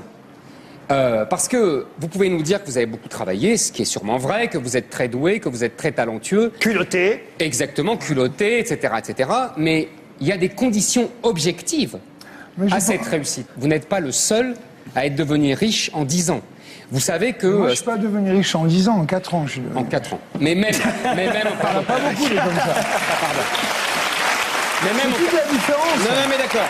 Mais ce que je veux dire, c'est que il y a, et vous le savez aussi bien que moi, Des réussites éclairs comme ça. non, non, c'est pas ça. C'est qu'il y a une explosion dans le monde, en particulier aux États-Unis, mais pas seulement, une explosion jamais vue du nombre des milliardaires. Et c'est pas étonnant. Ça repose sur un système.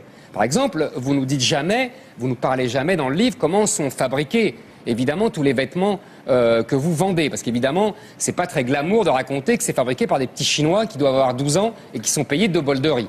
Ça, c'est une première chose. Deuxièmement, vous nous dites jamais et c'est là que je ne suis pas du tout d'accord avec Nolo. Moi, je crois savoir pourquoi vous avez autant besoin des vedettes, autant besoin des stars. Moi, je, parce que c'est inhérent à votre système. Vous l'avez très bien expliqué d'ailleurs en disant, vous inventez une marque et vous la vendez. Vous avez tout à fait raison. Parce que qu'est-ce qui s'est passé depuis 30 ans? De, de 45 à 75, le progrès économique était à peu près partagé. Depuis les années 80, il n'est plus partagé. C'est-à-dire que toute la richesse va à quelques-uns, en particulier aux États-Unis. Et donc, toute la classe moyenne américaine ne touche plus un rond de l'augmentation de la richesse depuis 20 ans. Donc qu'est-ce qui se passe? Il faut que ces Américains moyens continuent à vous acheter des fringues. Mais ils n'ont plus les moyens. Donc, on les endette. C'est ce qu'on connaît depuis trois mois, c'est-à-dire qu'ils sont endettés à ras-bord, ils peuvent plus mettre un sou de côté et ils s'endettent. Et surtout, ils doivent continuer à vous acheter. Et c'est là que les vedettes rentrent en jeu. Parce que les vedettes aliènent ces centaines de millions de gens qui vous achètent. Ils aliènent parce que les gens s'identifient à ces vedettes. Là, il apprend des choses, Christian. Non, je suis d'accord avec vous, c'est exactement ce que j'ai Eh fait. ben, je, sais, crois je je sais que vous êtes d'accord. Bah, je fait, sais.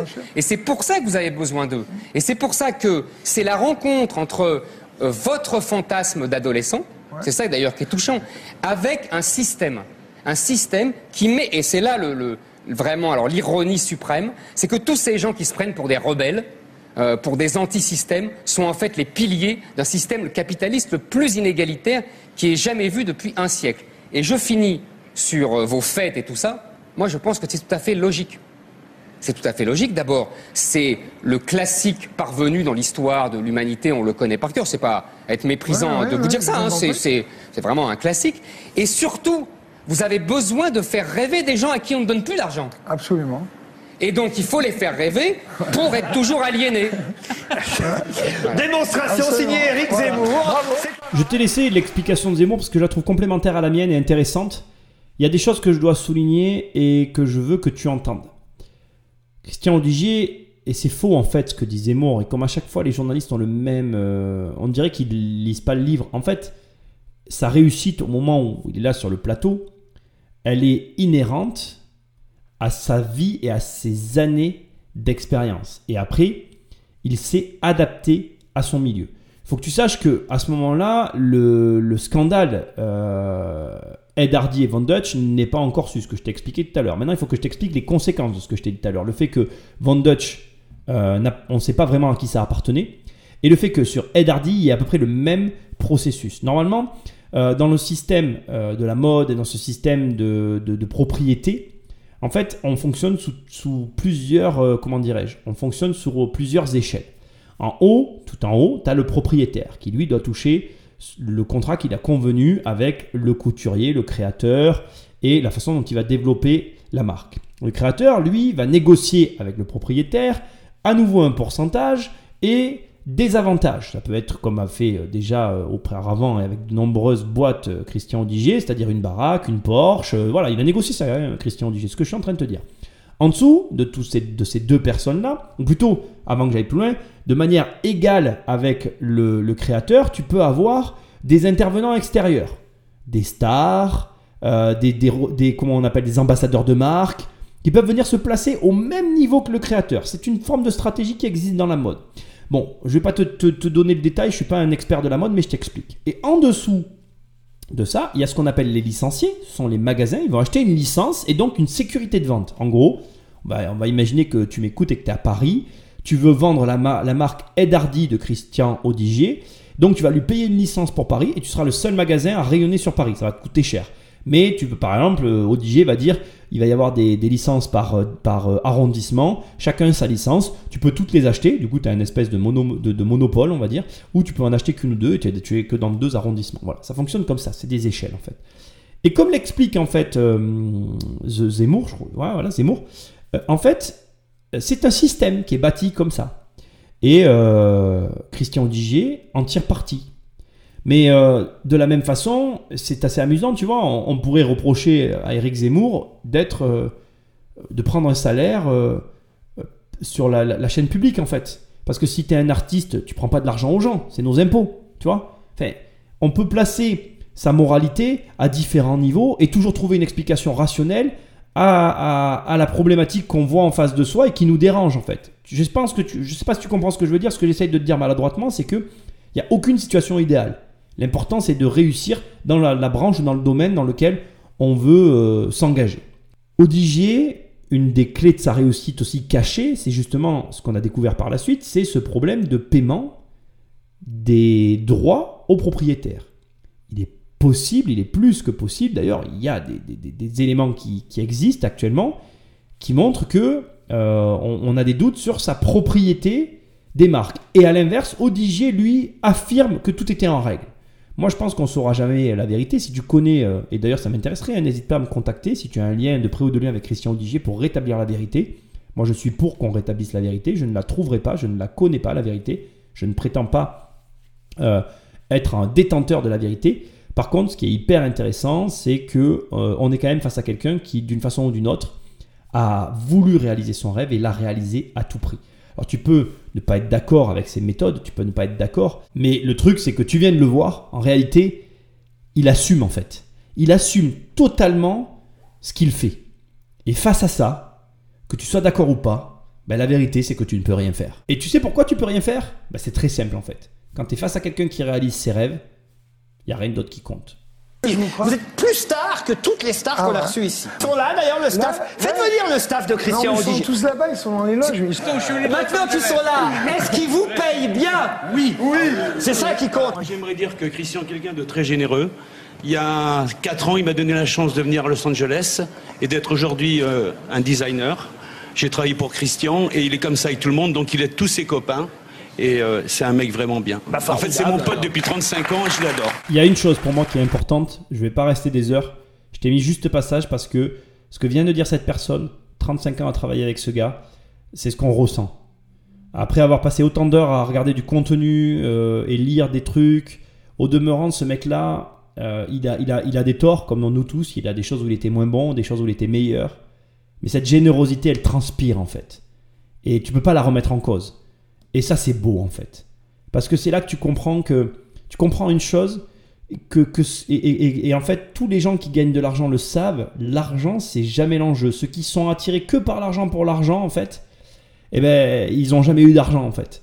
la vérité, c'est que ce mec-là, il n'a pas réussi du jour au lendemain. Et tu vas le voir, il va le dire tout à l'heure. En réalité, il a passé plus de temps à galérer qu'à réussir. Et fait moins de temps qu'il a réussi par rapport à tout le temps qu'il a galéré. Mais s'il en est là, eh ben c'est parce qu'il a vécu ce qu'il a vécu. Et ce que je trouve génial chez ce gars-là, c'est qu'il a voulu quelque part un peu le rendre à tous ses amis, une façon à lui de dire à tous ceux qu'il a connus, ben je vous ai pas oublié. Et même quand je vous ai demandé que vous m'avez oublié, eh ben moi je vous ai pas oublié. Vous voyez, c'est très drôle quand je vous disais, parce que c'est intéressant, c'est exactement dans la logique de ce que je vous disais. Il réinvente une certaine féodalité, c'est-à-dire que c'est le grand féodal avec euh, avec les gens qui avec ses avec ses, les gens qui, qui le servent.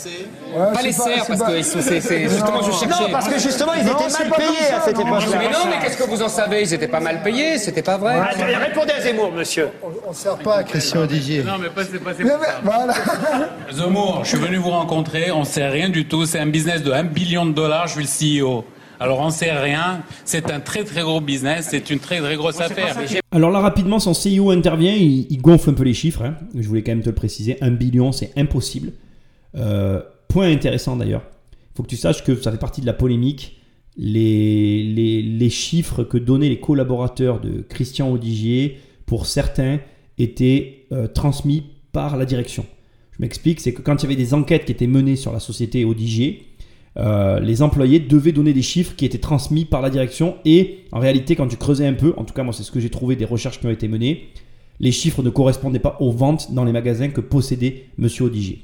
Une des raisons pour lesquelles aussi Monsieur Odigier, sur la fin de sa carrière, euh, a, battu un peu de l'aile, c'est-à-dire qu'il a eu une croissance fulgurante et puis s'est retombé, il avait développé trop de licences. C'est-à-dire qu'il avait créé des marques sur marque sur marque, donc euh, Smet, une marque qu'il avait créée avec euh, Johnny Hallyday qui a été un fiasco total, Ed Hardy qui marchait très bien, Crystal Rock qui était une marque très moyenne qui, voilà, qui, qui, faisait de toute façon plus de chiffre d'affaires que la plupart des gens qu'on peut connaître autour de nous. Ça, c'est une certitude si tu veux, de par le système qu'il avait construit, mais qui n'était pas à l'échelle de Von Dutch. Et il faut savoir une chose qui est hyper intéressante. Il a longtemps été en concurrence avec Von Dutch, avec Ed Hardy, parce que lorsqu'il s'est séparé de, son associé qui avait euh, Von Dutch, alors encore entre guillemets, tu as compris un peu l'histoire qu'il y avait derrière tout ça il a gardé une forme de rivalité vis-à-vis de Von Dutch. Et Von Dutch n'a jamais réellement perdu son aura, alors que Ed Hardy a perdu de son aura à un moment donné. C'est assez intéressant, je trouve, parce que euh, réellement, pour moi en tout cas, ben, ça te montre que c'est jamais gagné d'avance et que M. Odigier avait peut-être des soucis de gestion, non pas par sa gestion, mais par ses dépenses. Mais ça, j'ai envie de te dire, euh, tu t'en doutes un peu. Surtout si tu as déjà vu un anniversaire de ODG, je te conseille de voir les deux qui sont en ligne. D'ailleurs, il y a deux anniversaires qui sont facilement trouvables sur Internet. Ça vaut le détour parce que malgré tout, euh, ça fait délirer quoi. Tu te dis, le mec, euh, le mec était quand même un peu barré, certes, mais il en a bien profité. Non, pas du tout. J'ai passé 35 ans de ma vie à être pauvre. Donc ça fait euh, seulement euh, une dizaine d'années que je, vais mieux, 5 ans que je suis euh, beaucoup mieux. Donc elle a vécu aussi les époques de galère où, où je cherchais les pièces jaunes dans le canapé quoi, pour m'acheter mon café. Donc elle vit pas comme vous le pensez, elle vit pas avec une cuillère dorée. bien sûr qu'elle a un driver pour raison de sécurité, elle a son téléphone. Je t'ai mis ce passage pour deux raisons. Pour que tu entendes ce que je t'ai dit tout à l'heure, il a passé plus de temps à galérer qu'à avoir qu'à avoir de l'argent.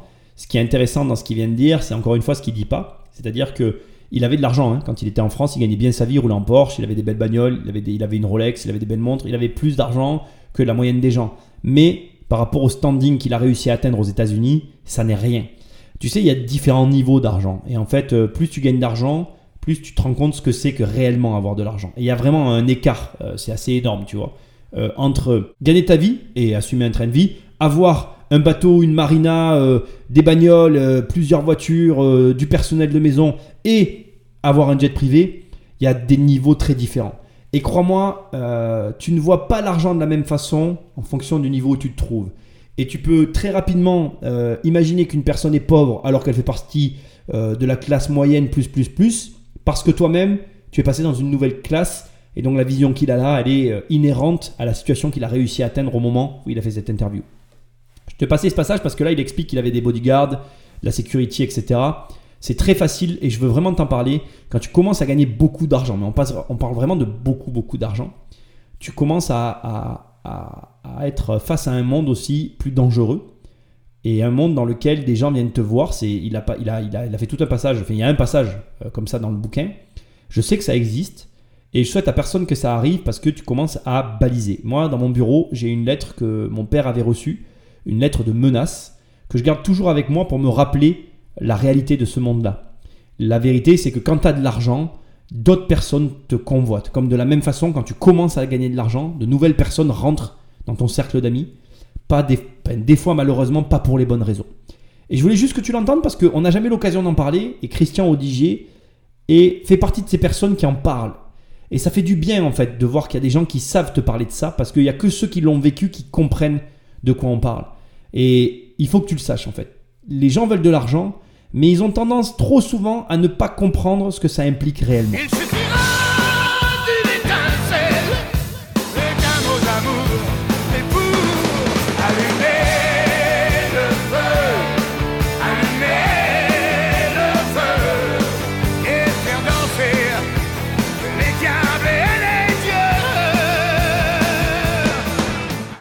C'est des gens avec qui on a été, on a grandi, on, s'est levé ensemble et chacun euh, part dans une autre direction et se retrouver 20 euh, ans après, c'est juste des moments magiques pour moi. Aujourd'hui, Christian est fier de présenter sa fille Cristal à ses vieux amis. Parce que Noël, t'es trop petite, hein Ah, toi, tu croyais que. L'amitié, ça permet d'exister. C'est-à-dire le regard euh, de tes amis ou le regard de toi sur tes amis. C'est ce qui te plante euh, dans le sol, quoi. C'est les piliers. On appelle ça les poteaux. En fait, ce sont mes poteaux à moi. Christian Odigier, c'est ça. C'est un mec qui a gardé les pieds sur terre. Il se rappelle d'où il vient. Il sait où il va. Il a des rêves. C'est un vif. Ses amis, il, leur, il les a fait venir pour son anniversaire. Regarde cette vidéo. On peut penser ce qu'on veut de ce mec-là. Peut-être qu'il n'a jamais payé aucun droit au propriétaire de la marque Von Dutch. Peut-être qu'il n'a pas payé ce qu'il devait au propriétaire de la marque Ed Harry. Peut-être qu'il a fait du mal à des gens, peut-être qu'il a fait aussi beaucoup de bien à d'autres gens. Mais c'est une personne qui t'enseigne une chose. Tu dois être vif et tu dois aller au bout de tes rêves. Il n'y a rien entre toi et tes rêves qui ne doit t'empêcher de réaliser durant ta vie ce qui doit être fait. Ce mec est décédé au moment où je te parle.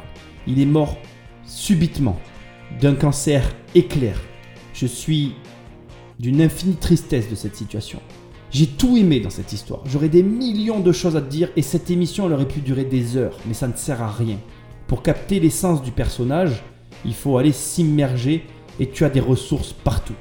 Ce que j'ai voulu que tu comprennes et qui est essentiel pour moi et que je veux que tu gardes en tête. Premièrement, c'est jamais trop tard. Quand j'ai réalisé qu'à 42 ans, il a entrepris son rêve américain, ça m'a mis une claque en fait. Je me suis dit, mec, mais tu peux tout faire à tout moment. Toi, moi, il n'y a rien qui doit t'empêcher de faire. Comme il le dit dans son livre, dévore la vie pour ne pas faire en sorte que la vie dévore ton rêve. Je peux pas mieux te dire en fait. Ce mec-là, j'espère qu'il a allumé un feu en toi, qu'il a allumé le feu de tes rêves, qu'il t'a dit bouge-toi, qui t'a fait réaliser que tu pouvais tout faire. Ce gars a fait venir Michael Jackson pendant son anniversaire. Il a bâti une société qui a quand même réalisé plus de 130 millions de chiffres d'affaires. Alors certes, il y a des zones d'ombre. Mais dans toute entreprise, il y a des zones d'ombre. Et c'est pas de ça dont je veux te parler. Moi, ce que je veux que tu aies entendu ici, c'est comme il s'y est pris. Ce qu'il a mis en place pour y arriver.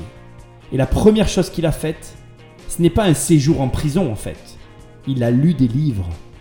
Il a lu des livres, il le dit lui-même, j'ai lu un livre, j'ai lu deux livres, je me suis instruit et j'ai changé ma manière de faire. Il a travaillé d'une façon jusqu'à ses 40 ans et après il a compris qu'il fallait travailler autrement pour y arriver. Il s'est mis au pied du mur et il n'avait plus qu'un seul objectif, réussir. La seule ville euh, qui m'importait, c'était euh, Los Angeles. Pourquoi? Parce que le soleil d'abord, parce que la, la possibilité de s'exprimer euh, assez librement, et ensuite pour le, le business, quoi, parce qu'ici c'est quand même une ville où, où on a plus d'accès au travail qu'ailleurs. Donc effectivement, quand tu vis à Beverly Hills, tu es dans un endroit mythique. En fait, et Beverly Hills, c'est quelque chose de, de complètement euh, fantastique et extraordinaire. C'est un endroit les, les, les plus euh, euh, culbutants du monde, on va dire. On arrive donc à la fin de l'émission. Il est temps pour moi d'analyser rapidement avec toi la situation de Christian Odigier, son business. J'ai la sensation de ne pas l'avoir fait dans cette émission.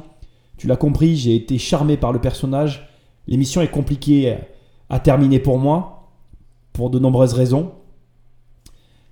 Tu dois comprendre que déjà, si tu dois retenir une chose, c'est que tu peux réaliser tous tes rêves. Tu peux tout réaliser et peu importe ta situation, ça n'est qu'une seule décision. Ensuite, j'ai quelque chose à te dire de très important et qui doit être analysé. Le passage que je viens de te donner exprime à lui seul la raison de la réussite de Christian Odigier. Il est allé dans l'endroit le plus culbutant du monde. Il est allé dans l'endroit où il y avait du business. Il est allé dans l'endroit le plus dur du monde, mais où si tu réussis ne serait-ce qu'un peu, tu réussis beaucoup plus que n'importe où dans le monde. Il te faut comprendre et accepter que si tu veux atteindre un certain résultat, tu ne vas pas pouvoir t'appuyer sur tes acquis. Tu vas devoir te déplacer. Tu vas devoir accepter de bouger. Tu vas devoir accepter d'aller là où il faut aller pour atteindre le résultat que tu veux atteindre. Et ça, c'est difficile. Enfin, j'ai quelque chose à te dire qui est quand même très important. Le business de Christian Odiger, c'est l'histoire de quelqu'un qui a vécu sa vie, mais qui avait une capacité d'analyse hors norme. Il a très vite compris, avec son aventure au travers de Von Dutch, que le Star System pouvait lui permettre de créer un, euh, comment dirais-je, une aura et un marketing autour de sa marque pour finalement pas grand-chose. Et il a reproduit inlassablement les choses qu'il a vues dans sa vie. Chaque détail de sa vie ont été mémorisés, analysés et réutilisés et il a eu la capacité de comprendre ce qui marchait et comment ça pouvait fonctionner. Élément important sur son business, critique de ma part, business que je n'aimerais absolument pas avoir, c'est un business de mode. Et je déteste la mode parce que les modes passent. Et nous, en tant qu'investisseurs, c'est exactement l'inverse qu'on essaye de faire. On n'essaye pas de s'enrichir très vite, on essaye de faire durer l'argent très longtemps. Et tu dois le comprendre. Tu peux vouloir une réussite éclair. Dans ces cas-là, travaille dans la mode. Il te suffira de faire exactement comme Monsieur Odigier en fait. Quelque chose qui marche une fois. Ça suffit en fait. Autre élément important, j'aurais été le conseiller financier parfait pour Christian. Parce qu'il n'avait aucune notion financière. Si tu t'imprègnes de l'univers, c'était un acheteur compulsif, passionné, qui aimait collectionner tout l'inverse du bon comportement financier. Et ça montre ce que je répète en permanence, la différence entre les riches et les pauvres, c'est que les riches savent quoi faire de leur argent. Christian Odigier avait un comportement financier en inéquation avec l'empire qu'il voulait bâtir. Il aurait dû se comporter différemment pour avoir exactement le même résultat et faire perdurer son empire au-delà de sa mort. Et c'est d'ailleurs le point qu'on pourrait lui reprocher, c'est sa gestion financière au profit de ses plaisirs quotidiens. Alors après, on pourrait avoir un long débat sur le sujet. J'ai pas d'avis à donner. J'ai adoré le mec. J'ai tout aimé. Même les côtés d'ombre, j'arrive à les comprendre et à les expliquer. J'espère que cette émission t'aura inspiré comme elle m'a inspiré, comme elle m'a insufflé un souffle nouveau. Je veux que tu saches une chose.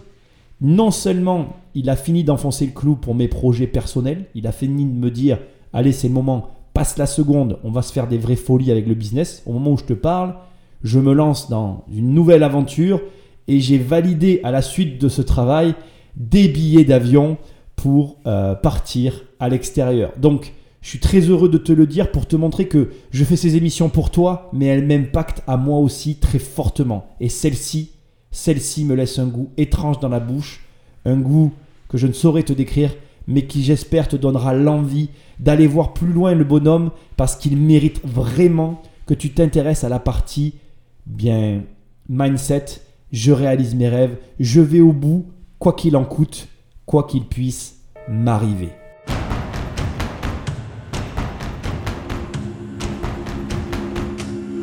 La seule chose qu'il faut retenir de Christian Olivier, c'est ce qui est écrit à l'intérieur de ma main, c'est vif. C'est la façon dont je vis et c'est la façon dont je vais vous laisser. A vif is somebody that has this energy. Yeah, he was a big enjoyer of life. Everybody's vif. Even the guy, he sweep the floor. He's a vif. Vif Christian, c'était un vif. Il était le vrai vif. Et je l'ai tatoué ça pour lui. C'est la première fois que ça va arriver dans l'histoire de l'émission, mais je n'arrive pas à partir. J'ai du mal à quitter le personnage. J'avoue que je suis tombé euh, sous le charme de Christian Odigier. C'est très compliqué pour moi.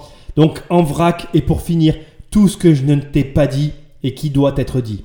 Il a revendu Ed Harry pour 62 millions de dollars à un groupe américain. Certains, comme tu l'as compris, ont décrié la façon dont il a réussi avec ses grandes marques. En tout cas, la vente a été actée et c'est lui qui a encaissé la somme d'argent.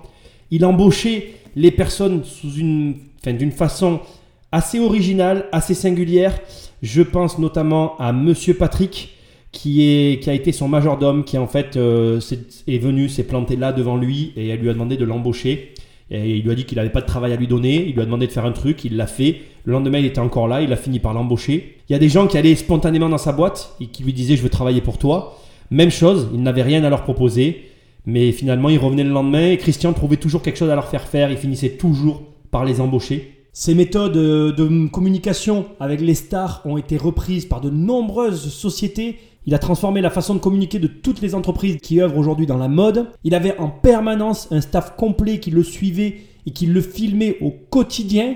Il s'est approprié complètement le système des paparazzi en passant des accords avec eux pour leur fournir directement, grâce aux images que lui-même produisait, les images qu'il voulait que eux retransmettent dans les magazines People, ce qui lui garantissait une maîtrise totale de ce qui pouvait être vu par les personnes.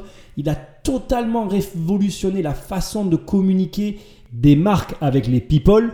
Changeons maintenant un petit peu de sujet. Au début, tu as entendu la voix d'une femme qui parlait de rêver et que le rêve était bon pour la santé. Eh cette personne, c'est la mère d'un enfant malade qui était sous l'aile de Johnny Hallyday, qui l'a invité à l'un de ses anniversaires pour lui faire profiter euh, du spectacle. Impossible pour moi de ne pas te parler de Johnny Hallyday dans cette émission que tu auras entendu tout le long, en fond, récurrent, revenant en permanence. Mais pourquoi c'est très facile? Christian Odigier a toujours été fan de Johnny Hallyday, fan inconditionnel, il a toujours rêvé d'être son ami, comme toi tu as pu rêver d'être l'ami d'une star, à la différence près que lui n'a pas fait que rêver, il est devenu l'ami de Johnny Hallyday, il a vécu des aventures avec son idole, et ça, c'est vraiment fort.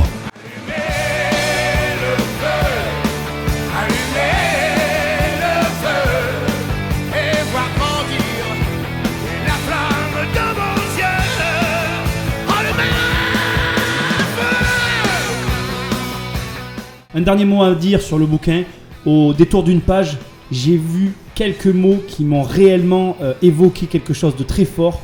Il dit que sa mère lui a appris à avoir l'amour de son métier et que c'est ça qui l'a sauvé toute sa vie. Garde-le bien en tête. Et pour terminer, c'est une personne de cœur, une personne qui n'était pas regardante. Il avait la rage de vivre. C'était un vif, comme il vient de le dire lui-même, comme il le dit. Il faut que tu gardes cette idée en tête. Un mec bouillonnant. Je me sens très proche de ce gars-là. Il m'a touché. Il a été mon voisin. Il est enterré dans le cimetière où est enterrée toute ma famille. Ça me fait encore plus quelque chose. Il y a un dernier passage que je veux te passer parce que de tous les passages, de toutes les heures de vidéo, de tout ce que j'ai pu voir, je veux finir cette émission sur ce que je m'apprête à te dire. Il y a eu un moment, et tu vas le voir, je vais te l'expliquer, où il a reçu les clés de Los Angeles. Il a reçu un, un, espèce de titre, une espèce de, de, remerciement de la ville de Los Angeles. Et là, il lui est arrivé une chose très précise qui m'a profondément touché, profondément marqué. J'en ai eu les larmes aux yeux. J'espère, au travers de cette dernière image, te montrer qui il était. C'était une personne qui aimait la famille, qui aimait ses amis, qui aimait la vie, qui par-dessus tout avait des rêves et qui ne s'employait tous les jours qu'à ne faire une chose, réaliser ses rêves.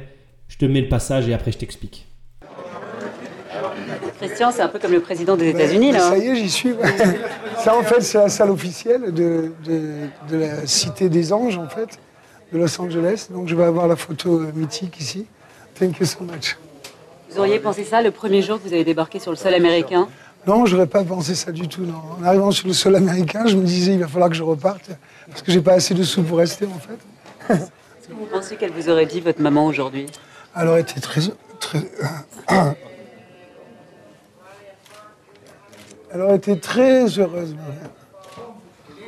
Quelles auront été ses paroles, par exemple C'est-à-dire, qu'est-ce qu'elle a? Elle doit être fière de moi.